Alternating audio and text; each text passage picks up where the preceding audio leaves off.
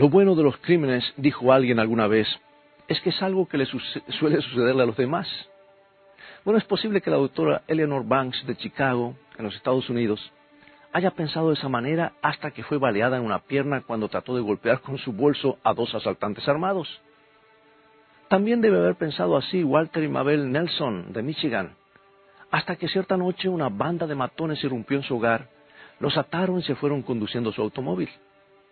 A pesar de que es un pensamiento incómodo, el crimen parece estar fuera de control. Y no podemos contemplarlo con apatía o encoger nuestros hombros alegremente y decir que el crimen es algo que le sucede a los demás. La pregunta es, y lo que estudiaremos hoy, ¿existe alguna fórmula segura para erradicar este flagelo? ¿Ha hecho provisión Dios en su palabra para curar este y otros males sociales? Mantente en sintonía.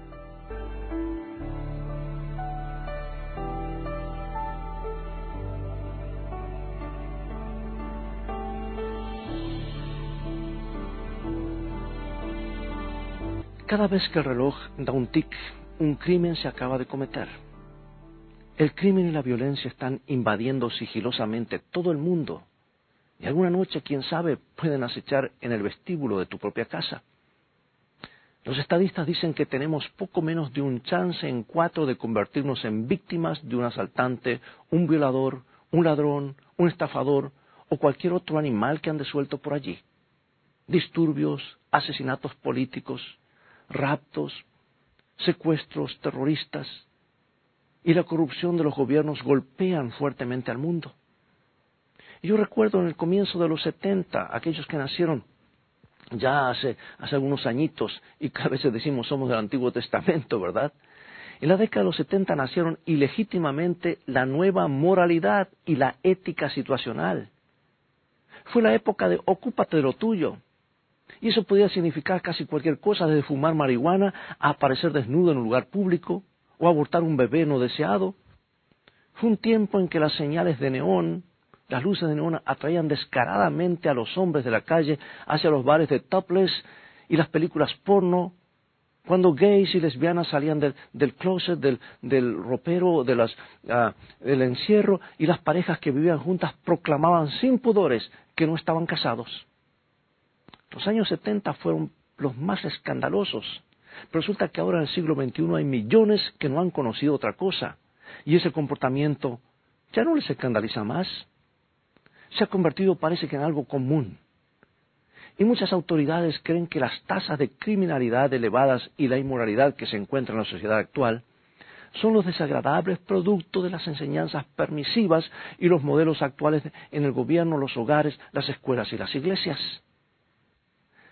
ha surgido una nueva generación de niños doloridos desde sus hogares, que son cuestionadores, escépticos y desafiantes.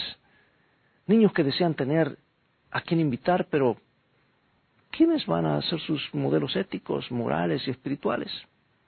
Los padres les mienten al gobierno, las madres buscan abortar, y ambos padres se engañan el uno al otro, y los hijos lo ven todo. Y los hogares destruidos están dejando cicatrices muy desagradables, permanentes. ¿Quién puede inculcar el sentido del bien y del mal si los padres no pueden o no quieren? Seguramente los padres no pueden dejar esa gran responsabilidad a las escuelas. Pero la pregunta que debemos hacernos es, ¿quién determina si una situación es correcta? ¿No está afectado el juicio incluso de las personas buenas muchas veces? Si no hay una norma exterior a nosotros que nos indique qué está bien y qué está mal, podemos justificar casi cualquier cosa. Podemos robar para financiar un mal hábito, cometer adulterio si nos sentimos atraídos por alguien, o dispararle a una persona que nos desagrada. Y la Biblia nos recuerda que no somos buenos jueces de lo que está bien y está mal. Dice el libro de Proverbios capítulo 16, 25. Hay camino que parece derecho al hombre, pero su fin es camino de muerte. Lo triste es que hasta las iglesias enseñan que la norma divina para saber el bien y el mal, sus mandamientos han sido abolidos o no tienen ya relevancia o son imposibles de guardar. Y como resultado, muchas personas están siguiendo sus propios deseos, haciendo la suya, por decir así, y la sociedad está teniendo una abundante cosecha de hogares destrozados. delincuencia juvenil y crímenes violentos. La Biblia tiene algo más para decirnos en el libro de Oseas, capítulo 8, versículo 7. Porque sembraron viento y torbellino, segarán. Sí, amigo, amiga, es triste decirlo, pero estamos descubriendo que no alcanzamos la libertad descartando las, las reglas. Si quitamos las normas que determinan el bien y el mal, lo que sigue es el caos. El ex director de una conocida revista, pastor Roland Hestag, la revista Liberty, escribió, Hace veinte siglos el apóstol Pablo escribió un informe criminal dirigido a la iglesia cristiana en Roma, una ciudad donde la disipación, el crimen y la decadencia moral estaban presagiando la caída del imperio. El apóstol lo puso de esta manera. Y como ellos no aprobaron tener en cuenta a Dios, Dios los entregó a una mente reprobada para hacer cosas que no convienen. ¿Sí? Creo que lo explica muy bien el doctor Gestar, ¿verdad? Hace mucho tiempo, Dios nos dio una fórmula para tener sociedades libres de crimen y si lo hubiéramos seguido, el crimen nunca hubiera existido. Todos estaremos seguros y felices en cualquier lugar de la tierra. Cuando los hijos de Israel acamparon alrededor del monte Sinaí, el Señor descendió para encontrarse con ellos y les dijo lo que está en Éxodo 20, versículo 2. Yo soy Jehová tu Dios que te saqué de la tierra de Egipto, de casa de servidumbre. Primero, el Señor se identificó, perdón, a sí mismo como su libertador de la esclavitud. Él era aquel que había abierto el mar rojo ante ellos. Él era su protector. En otras palabras, estaba diciendo, yo cuido de ustedes, pueden confiar en mí. Entonces les habló de su divina ley para que los hombres pudieran vivir en paz y seguridad, para que los hombres pudieran saber qué es lo bueno y qué es lo malo. Y Dios habló estas palabras. Sígueme porque son varios versículos, por favor. Es la sagrada ley de Dios, los diez mandamientos. No tendrás dioses ajenos delante de mí. No te harás para ti imágenes. No tomarás el nombre del Señor tu Dios en vano Recuerda el día sábado para santificarlo. Seis días trabajarás y harás toda tu obra, pero el séptimo día es sábado para el Señor. Honra a tu padre y a tu madre. No matarás. No cometerás adulterio. No hurtarás. No levantarás falso testimonio contra tu prójimo. No codiciarás. Y mientras el pueblo escuchaba, se sintió muy conmovido, porque si esa era la voluntad de Dios, se proponían cumplirla. Pero entonces, sabiendo cuán olvidadizos podemos ser los humanos y no queriendo confiar en palabras a la estas palabras a la frágil memoria de los hombres, Dios la escribió en dos tablas de piedra con su propio dedo. Éxodo 31, 18. Y dio a Moisés, cuando acabó de hablar con él en el monte de Sinaí, dos tablas del testimonio, tablas de piedra escritas con el dedo de Dios. Bueno, aunque Ah, cuando esta es la primera vez que Dios daba su ley en forma escrita. La misma existía desde la eternidad, mucho antes del Sinaí, incluso antes que Adán y Eva. La eterna e inmodificable norma del bien había sido la base del gobierno celestial de Dios y lo sigue siendo. De hecho, los ángeles eran gobernados por ella. Podían elegir seguir la ley de Dios o elegir ignorarla y rebelarse contra ella. Satanás y sus ángeles eligieron hacer la suya desarrollar sus propias reglas y su rebelión los condujo a la expulsión del cielo. Pero hubo ángeles que eligieron seguir a Dios y permanecer leales a su ley. Mira lo que dice Salmos 103, 20. Bendecid a Jehová vosotros sus ángeles, poderosos en fortaleza, que ejecutáis su palabra obedeciendo a la voz de su precepto. Adán y Eva tuvieron conocimiento de la ley de Dios en el Edén, porque sintieron emociones de vergüenza y culpa después de obrar mal. Reconocieron que habían desobedecido a Dios cuando tomaron algo que no les pertenecía y eligieron seguir a otro Dios. Cuando Caín se enojó porque Dios aceptó la ofrenda de Abel y no la suya, el Señor le preguntó, ¿por qué te has ensañado y por qué ha decaído tu semblante? Si bien hicieres, ¿no serás enaltecido? Y si no hicieres bien, el pecado está a la puerta. La ley de Dios ya debía estar en efecto en aquel tiempo, porque nos dice en 1 Juan 3.4 y también en Romanos 4.15 lo siguiente. Todo aquel que comete pecado infringe también la ley, pues el pecado es infracción de la ley. Romanos. Pues la ley produce ira, pero donde no hay ley, tampoco hay transgresión. Es clara la definición, ¿verdad? Mira lo que dice el diccionario Webster.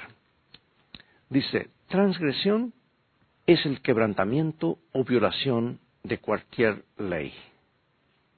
Es lo mismo que dice la palabra de Dios, la Biblia, ¿verdad? Abraham conocía y obedeció la ley de Dios mucho tiempo antes de que fuera promulgada en el Sinaí. Dios le dijo que bendeciría a Abraham y a sus descendientes. Mira lo que dice Génesis 26.5. Por cuanto oyó Abraham mi voz y guardó mi precepto, mis mandamientos, mis estatutos y mis leyes. Y después del Éxodo, unas pocas semanas antes de que los israelitas llegaran al Sinaí, el Señor reprendió a Moisés porque los israelitas estaban violando su ley a recoger maná en sábado. Y esto fue antes que se dicen los diez mandamientos. Éxodo capítulo 16, versículos 28 y 30. Y Jehová dijo a Moisés, ¿hasta cuándo no querréis guardar mis mandamientos y mis leyes? Así el pueblo reposó el séptimo día. Como ves, el cuarto mandamiento era conocido antes del Sinaí. Sí, amigo amiga, la ley de Dios es la norma eterna del bien para el universo. ¿Debería sorprendernos que Dios tenga una ley para gobernar su reino? El apóstol Pablo escribió, dice, pues Dios no es Dios de confusión, hágase todo decentemente y con orden. No existe un gobierno ordenado sin leyes.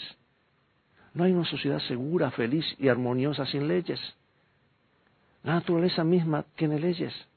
Hasta los niños no pueden jugar su juego sin leyes. En las cámaras de la, Suprema Corte en los Estados Unidos y de cualquier país, en tu propio país, por encima de las cabezas de los jueces, por lo menos aquí en los Estados Unidos, aparecen dos grandes figuras talladas en piedra. Una representa la majestad del gobierno y la otra la majestad de la ley. Y entre ambas aparecen la tabla de los diez mandamientos. Pero los mandamientos grabados en piedra o adheridos a las paredes de la cámara no bastan. La Biblia dice en Romanos 2.13, porque no son oidores de la ley los justos ante Dios, sino los hacedores de la ley serán justificados. Como ves, no solo es importante conocer los mandamientos de Dios, sino también responder. Y Jesús dijo en San Juan 14:15, si me amáis, guardad mis mandamientos. Y Jesús citando el Antiguo Testamento señaló que el amor es la base para cumplir todos los mandamientos. Él dijo lo que está en San Mateo 22, 37 al 40 amarás al Señor tu Dios de todo, con todo tu corazón y con toda tu alma y con toda tu mente. Este es el primero y grande mandamiento. Y el segundo es semejante, amarás a tu prójimo como a ti mismo. De estos dos mandamientos depende toda la ley y los profetas. O sea que si amamos a Dios, si realmente lo amamos de todo nuestro corazón, nuestra mente y alma, seguramente expresaremos ese amor guardando sus mandamientos. Se ha estimado que hay más de 36 millones de leyes que han sido redactadas por los hombres para controlar el comportamiento. Pero en solo 297 palabras, Dios estableció un código de conducta que en esencia cubre todo comportamiento humano. ¡Qué gran Dios! ¡Qué sabiduría! Pero sabes, lo más importante es que, a diferencia de las leyes poco sabias y defectuosas que los hombres hacen y rezan, dice el Salmo 19.7, la ley de Jehová es perfecta que convierte el alma, el testimonio de Jehová es fiel que hace sabio al sencillo. El teólogo Augusto Strong escribió lo siguiente, quiero citarlo aquí. Él dice, la ley no es más que la transcripción de la naturaleza de Dios. Hoy podríamos decir que los diez mandamientos no son más que un perfil del carácter de Dios un carácter que es inmodificable, porque yo, Jehová, no cambio. Cualquier modificación en la ley de Dios haría que fuera poco menos que perfecta. Pero como es una ley perfecta, nunca podrá ser alterada. Y esa es la gran verdad que Jesús dijo y está registrada en San Lucas capítulo 16, versículo 17. Él dice así, pero más fácil es que pase en el cielo y la tierra que se frustre una tilde de la ley. Pero tú podrías decir, bueno, siempre sentí que los diez mandamientos restringían mi felicidad, como que me rodeaban con una cerca. Dios nunca tuvo la intención de que su ley fuese una carga para el hombre ni que restringiera su felicidad. Por el contrario, Dios tenía la intención de que fueran un muro de protección que los escudara de la tristeza y de la culpa. Y Él tenía la intención de que su ley les asegurara la libertad y la seguridad a todos y en todas partes, a cada ser humano, no solamente a Adán y Eva, sino a cada ser humano. Mira lo que dijo en Deuteronomio capítulo 5, versículo 29.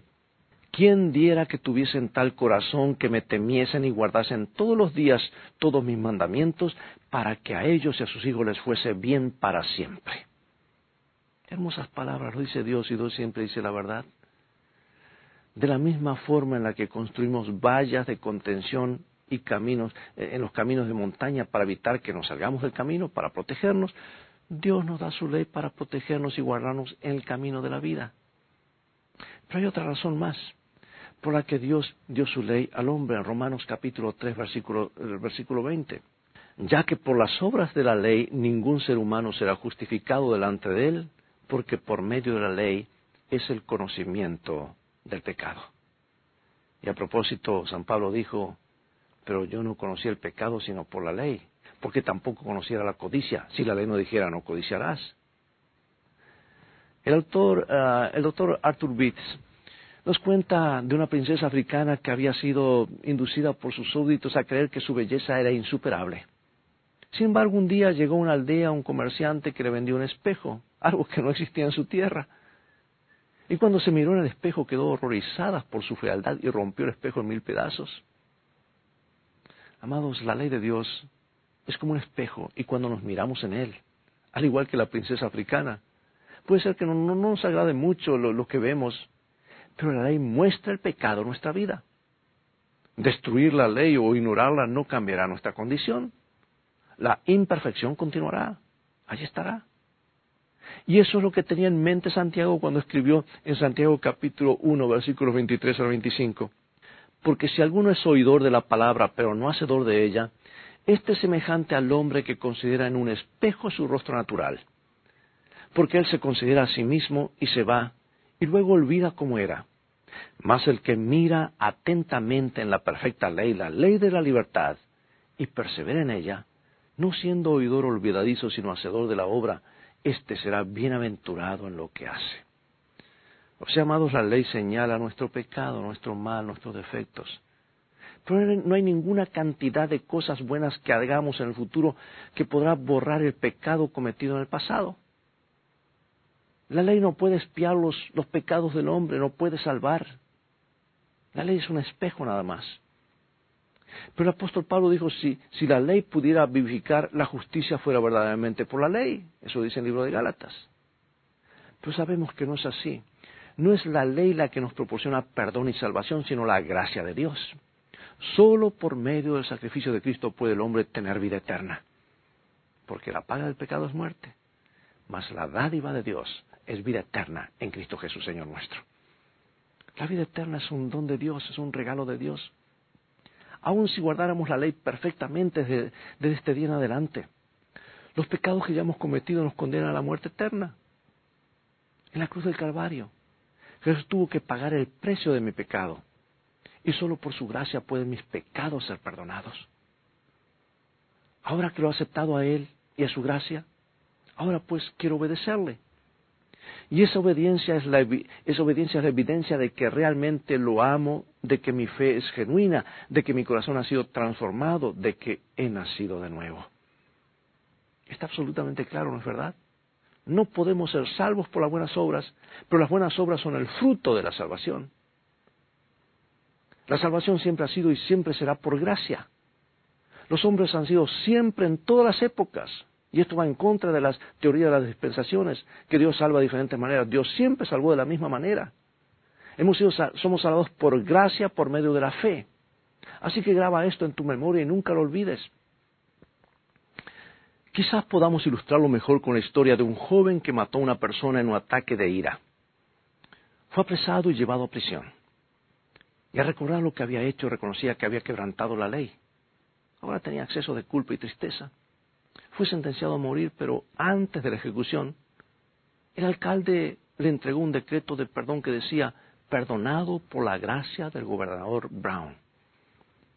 Dime, ¿eso quiere decir que el prisionero estaba ahora libre para vivir una vida al margen de la ley, hacer lo que quisiera? No, en absoluto. Porque había sido perdonado por la gracia del gobernador, el joven debía sentir ahora más que nunca la obligación de cumplir las leyes del país. Más importante aún, la ley de Dios señala nuestros pecados y nos ayuda a sentir la necesidad de un Salvador. Cuando aceptamos a Cristo como nuestro Salvador, nos provee el perdón y también el poder para guardar sus mandamientos. Porque Él prometió lo que está en Hebreos capítulo 8, versículo 10, pondré mis leyes en la mente de ellos y sobre su corazón las escribiré y seré a ellos por Dios y ellos me serán a mí por pueblo. Bueno, es fácil hacer las cosas que amamos hacer, que nos gusta hacer, ¿verdad? Y eso es lo que el Señor les prometió a los que eligen seguirlo. Él escribía su ley en nuestros corazones para que amen cumplirla. Esa es la única manera en la que el hombre es capaz de obedecer y seguir a Dios. Bueno, ahora a manera de conclusión quiero decir que fue por causa de su amor por el Padre que Cristo pudo cumplir los mandamientos. Mira lo que dice San Juan 15:10. He guardado los mandamientos de mi Padre y permanezco en su amor. Y nuestro amor por Él podemos demostrarlo guardando sus mandamientos, porque Jesús dijo en San Juan 14, 15, si me amáis, guardad mis mandamientos. Por eso la mayor demostración de amor y obediencia a la voluntad de Dios fue representada vivamente en una fría y oscura noche, bajo un añoso olivo en el, en el jardín. Con gotas de sangre deslizándose por su rostro, el Hijo de Dios oró, Padre mío, si es posible, pase de mí esta copa, pero no sea como yo quiero, sino como tú. La suerte de la raza humana estaba en juego. Un mundo caído sería salvado o se perdería. ¿Pondría este joven Galileo de poner el deseo de vivir y el sentimiento humano de realización para morir en el Calvario? ¿Podía secarse el sudor de su frente y decir que los pecadores sufran las consecuencias de sus pecados? O puede dejar que los hombres malvados lo clavaran en una cruz para que el hombre pudiera recibir el perdón.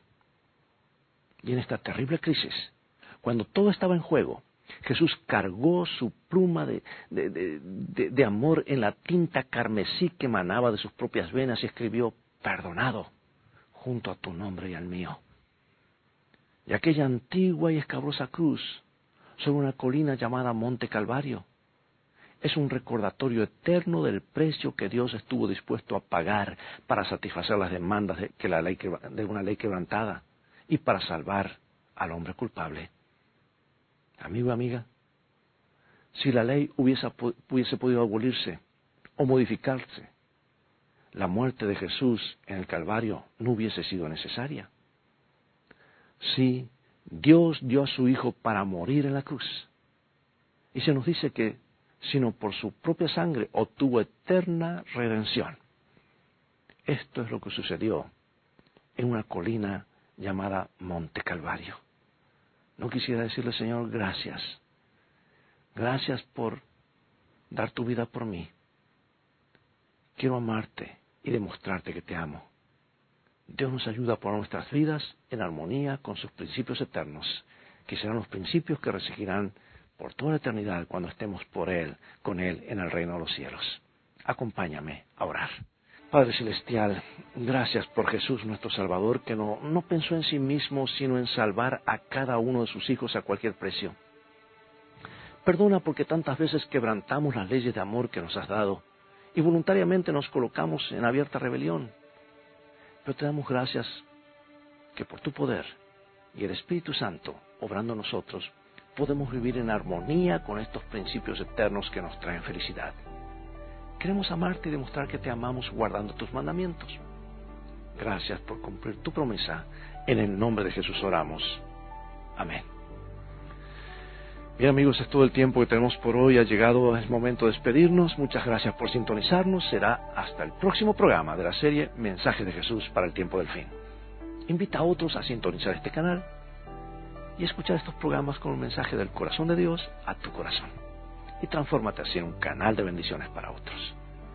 Dios te bendiga y te guarde. Y recuerda, tú vales mucho para Jesús. Él te ama más de lo que puedes imaginar. Y en el viaje de la vida, las cosas han de terminar bien. Si hacemos de la Biblia nuestro GPS y tenemos a Jesús como nuestro guía. Maranata, Dios te bendiga.